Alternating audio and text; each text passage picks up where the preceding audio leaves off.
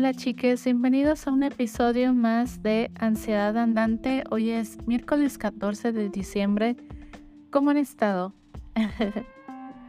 Ay, tengo que ser muy positiva, tengo que recordar ser positiva. Ok, Hola chiques, soy yo del futuro editando el podcast. Quería agregar que me la pensé mucho en hablar de este tema, sobre todo como que sí me pone un poco ansiosa, vaya la redundancia porque este es un podcast de ansiedad. También mencionar que si bien en ese momento me afectó, ahorita pues ahorita ya no me siento que me afecte actualmente. Si llega esta persona a escuchar esto, simplemente quiero decir que Espero que él aprenda algo así como yo aprendí algo. Y nada más, chicas, eh, sin más por el momento, empezamos con el episodio. Recuerden, chicas, que anteriormente estaba trabajando en mi tesis y por eso no hubo episodio como casi en dos meses más o menos. Pues ahorita estoy trabajando en mi portafolio. y la verdad, creo que ya lo había comentado anteriormente, todo este proceso de seleccionar el trabajo que hiciste, tratar de venderlo, tratar de, elegir un texto para que se vea como mamalón lo que hiciste. Ah, es cansado y a veces un poco desgastante, pero no tanto el trabajo en sí de hacer eso, sino los recuerdos, ¿no? Los recuerdos de esos lugares donde estuve, los recuerdos de esos lugares donde apliqué trabajos y no quedé. Ok, chicas, les voy a contar cuál fue la, una de las entrevistas más desgastantes emocionalmente que he tenido porque me sentí humillada. Y fue una entrevista donde yo llegué para recomendación para una posición de US Research. Yo llegué al edificio, todo bien. Desde que vi a la persona que me iba a entrevistar, lo vi con una actitud como que no quería entrevistarme, como que no sabía ni, ni por qué lo iba a hacer, como que nada más por quedar bien con la persona que me recomendó. Sentí mucho esa vibra de él, pero sí, o sea, una jeta desde que lo vi. Para esto yo lo había visto a él en muchos otros eventos de UX y siempre se le veía alegre, o sea, no se le veía con esa actitud. A lo mejor justo tuve la mala suerte de que fue un día pésimo para él y justo el día que me va a entrevistar, ¿no? Pero básicamente, chicas, lo que yo sentí es de que él ya había decidido que no era yo un buen prospecto desde antes de entrevistarme y él solamente quería comprobar que esa bias que él tenía, vaya, esa opinión que él ya se había formado de mí, quería comprobarlo por medio de las preguntas y me hizo preguntas muy puntuales acerca de mi pasado, eh, preguntas acerca de donde yo crecí y se tornó como muy personal la conversación eh, hasta un punto que yo me sentí bastante incómoda y me puse muy, muy nerviosa. Creo que en pocas entrevistas me he puesto tan nerviosa como esa vez. Yo sentí como esta vibra también de superioridad, como de que él sabía un chingo y que yo no sabía nada. Había una parte de la entrevista donde yo le dije, yo conozco más acerca de, de UX y UI que de US Research, esa es la verdad, ¿no? Entonces él se puso a ver mi portafolio y yo en mi portafolio tenía algunos ejemplos de maquetación.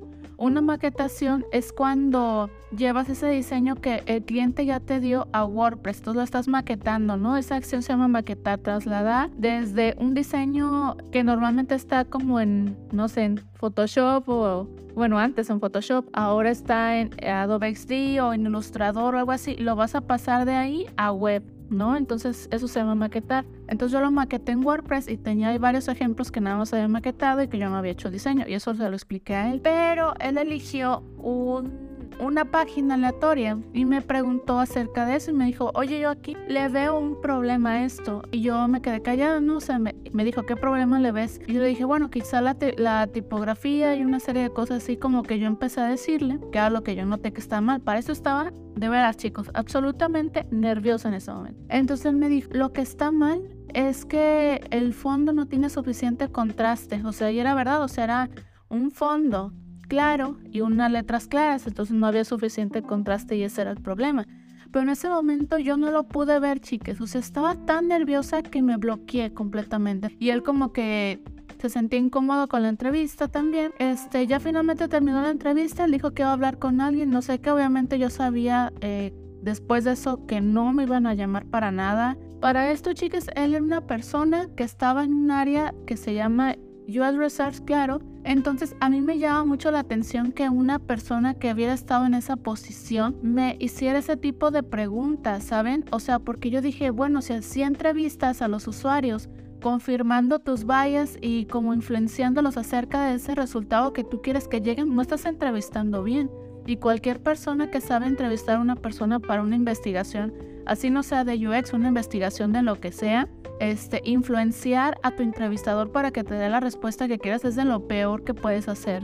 Me sentí tan mal, me sentí así bien jodida que ya no quise saber nada de US Research. Yo no quedé obviamente en ese proceso, pero el amigo que me recomendó estaba por entrar. Y recuerdo que él habló acerca de las primeras tareas que le dejaron como US Research en esa empresa. Y de las primeras cosas que le dejaron chicas fue aprender acerca de inbound marketing. Es algo en lo que yo tenía un chingo de experiencia porque yo había trabajado un año en inbound marketing aplicándolo a pues a la empresa donde yo trabajaba en ese momento, ¿no?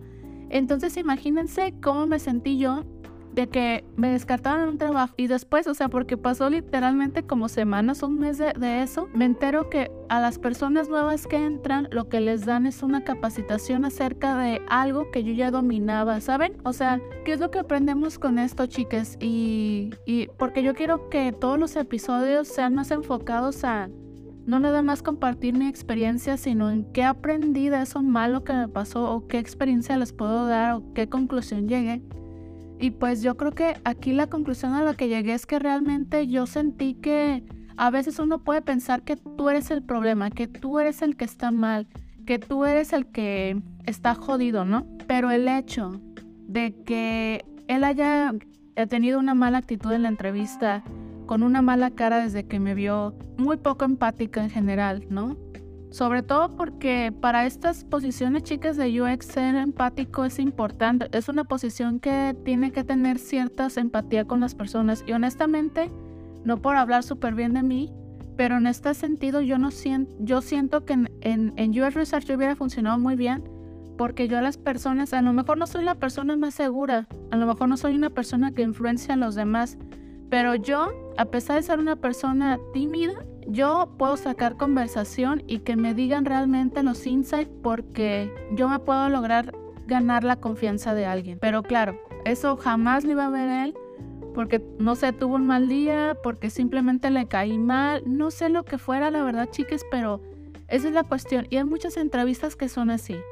Hay muchas entrevistas que luego tú las, las analizas y piensas, ay, ¿por qué contesté eso? Ay, qué pendejo, no sé qué.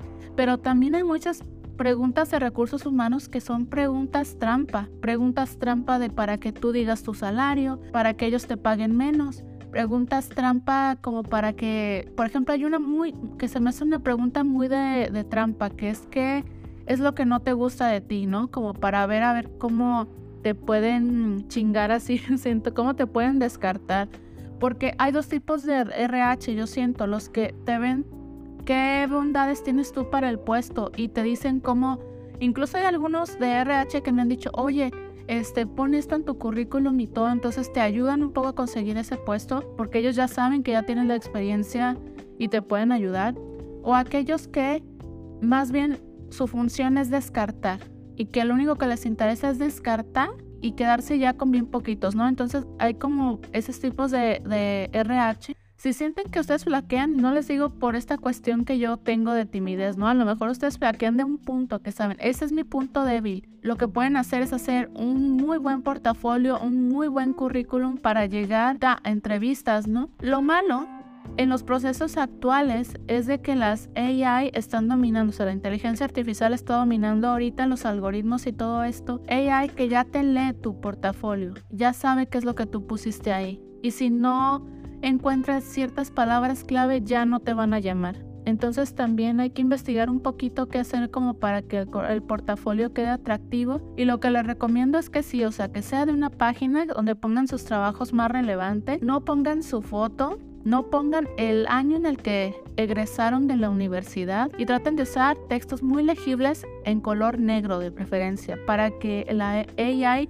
que no sean así como que por diseño poner grisecitos o así. Yo siento que la AI va entre más legible mejor, chicas. Entonces, eh, la, la, AI en lugar de solucionarnos las cosas nos está poniendo más difíciles, ¿no creen? Ay, no. Pero bueno, recuerden chicas, realmente no siempre son ustedes. Eh, también a veces hay posiciones que están súper ridículas como las plantean porque quieren un unicornio que trabaje eh, por menos dinero, la verdad y te tienen ahí especializándote en un chingo de cosas para poder abarcar más posiciones, la verdad, y está medio jodido, la verdad, no está chido eso. Hay que intentar ver cómo le damos la vuelta a esas cosas que hemos localizado nosotros que nos está afectando en las entrevistas de trabajo. Bueno, chicas, eso es todo por el episodio de hoy. Nos vamos con los anuncios parroquiales y que tengan un excelente día. Nos vemos.